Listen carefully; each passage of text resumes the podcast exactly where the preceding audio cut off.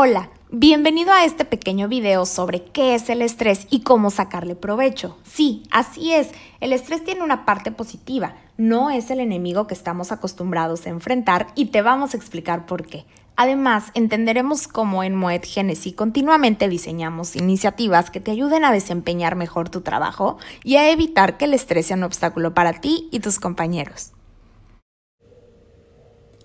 El estrés surgió al inicio de la vida con el propósito de aumentar la capacidad de los organismos para hacer frente a situaciones que requieren acción o defensa. Entonces, ¿qué hace el estrés para ayudarme? El estrés es útil particularmente durante dos circunstancias, peligro y oportunidad.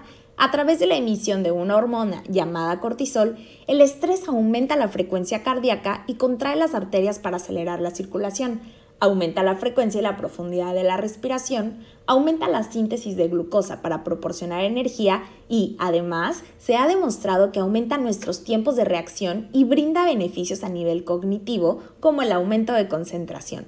Seguro has escuchado sobre los efectos negativos del estrés, pero con la larga lista que acabamos de enunciar sobre sus beneficios, podemos comenzar a ver el estrés como nuestro amigo más que como nuestro enemigo. Ahora entendemos qué es el estrés y cómo es que por naturaleza los seres humanos estamos en constante búsqueda de amenazas y oportunidades. Así es como logramos evolucionar en los seres complejos que somos hoy. Por eso decimos que el estrés viene del futuro. Cuando consideramos que nuestro futuro cercano está libre de peligros, no nos sirve de mucho estar listos para correr o atacar. Pero cuando creemos que nuestro futuro está lleno de obstáculos u oportunidades, el estrés entra en escena. Lo hace con la buena intención de ayudarnos, aunque a veces, a pesar de eso, termina por dañarnos. Pareciera que tener control nos ayuda a lidiar con los efectos negativos del estrés, ¿no? Pues así es, solo que hay un pequeño problema.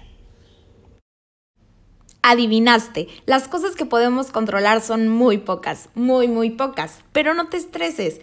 Como te explicamos, el estrés surgió para mantenernos a salvo, para accionar al recibir una señal de amenaza, pero nuestro entorno ha cambiado. Los retos que enfrentamos ahora son muy distintos a los que enfrentamos hace millones de años. Los estresores son distintos, pero nuestro cuerpo reacciona de manera similar. La diferencia está en cómo interpretamos el futuro y sobre eso sí tenemos control. Podemos manejar o percibir las circunstancias que nos rodean utilizando esa reacción natural de nuestro cuerpo a nuestro favor, accionando, concentrándonos y acelerando. Seguramente te vienen a la mente muchas situaciones que te estresan en el trabajo, pero ¿qué tanto poder tienes sobre los efectos que causan en ti, en tu salud y en tu desempeño?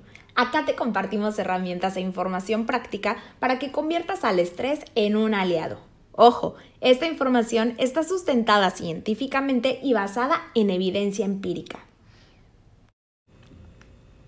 Empecemos. Les presento a Viktor Frankl, quien además de ser un neurólogo, psiquiatra y filósofo austriaco, fue un sobreviviente de varios campos de concentración nazis. En su libro El hombre en busca de sentido, relata vivencias personales y anécdotas de la vida en el campo de concentración es probable que te preguntes, ¿qué tiene que ver esto conmigo? Él, analizando lo que vivió, se dio cuenta de que los supervivientes en su mayoría compartían algo, un propósito. El que tiene un porqué para vivir puede soportar casi cualquier cosa. Así que aquí está el tip. Fíjate un propósito, así tendrás el poder para elegir la actitud que tienes ante un conjunto de circunstancias y con ello transformar el estrés en un potencializador para alcanzar aquello importante y significativo para ti. Puedes poner fotos de tu familia o post-its con el objetivo que quieres lograr. Así, cuando te sientas desmotivado o estresado, recuerda que todo valdrá la pena, que es parte del camino y que ese propósito es lo que te mueve y te impulsa. Es el turno de Jim Loer, autor del libro El poder del pleno compromiso, quien señala que es indispensable poner nuestro enfoque en la administración de la energía y no en el tiempo, ya que esto nos ayudará a alcanzar un buen rendimiento y ser resilientes ante el estrés. Pero, ¿a qué se refiere con esto? Cuando hacemos una tarea tras otra y luego otra, y luego tenemos reuniones por cuatro horas sin desperdiciar ni un segundo a la mitad, la energía desciende y hay que hacer un sobreesfuerzo para atender y estar enfocados, lo cual genera estrés y sentimiento de malestar. Administrar el tiempo no garantiza ser eficientes, es solo la sensación de hacer mucho. El tip es parar, programar periodos de descanso que nos permitan recargarnos y reenfocarnos en la siguiente actividad, disminuyendo el desgaste y el estrés, siendo más productivos con menor esfuerzo. Programa descansos de 15 minutos por cada 90 minutos de trabajo. Así estarás completamente concentrado, disminuirás errores y podrás comprometerte completamente con la actividad que estás haciendo. Durante los descansos puedes subir escaleras para activarte, pero no al punto de sudar, o tomar una siesta, escuchar música o pensar en tu propósito, aquello que te mueve. Crea tus propios rituales de recuperación y recárgate de energía. La última autora que revisaremos es Manush Somodori y para comenzar les haré una pregunta. ¿Quién tiene las ideas más creativas cuando se está bañando?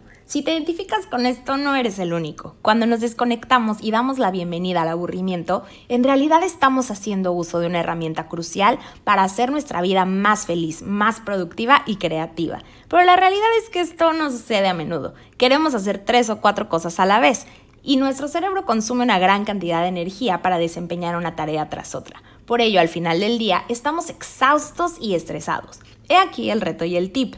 Levantar los ojos del celular, abstinencia programada. Tal vez suene un poco aterrador, pero con el transcurso de los días se llega a experimentar una sensación de control, disminuye el estrés y abre paso al surgimiento de nuevas ideas y conexiones neurológicas. Se resuelven problemas y en suma nos volvemos más creativos. Empieza por ponerte metas, un día sin revisar ninguna red social, no tomarte fotos durante dos días, utilizar el celular únicamente para revisar correos, estos ejemplos pueden ayudarte a tener control y ser más productivo. Muy bien, ahora cuentas con herramientas para que puedas convertir al estrés en esa herramienta que te permite alcanzar objetivos y evitar sus consecuencias negativas, porque afrontémoslo, el estrés es parte de nuestras vidas y tenemos que sacarle el mayor provecho posible.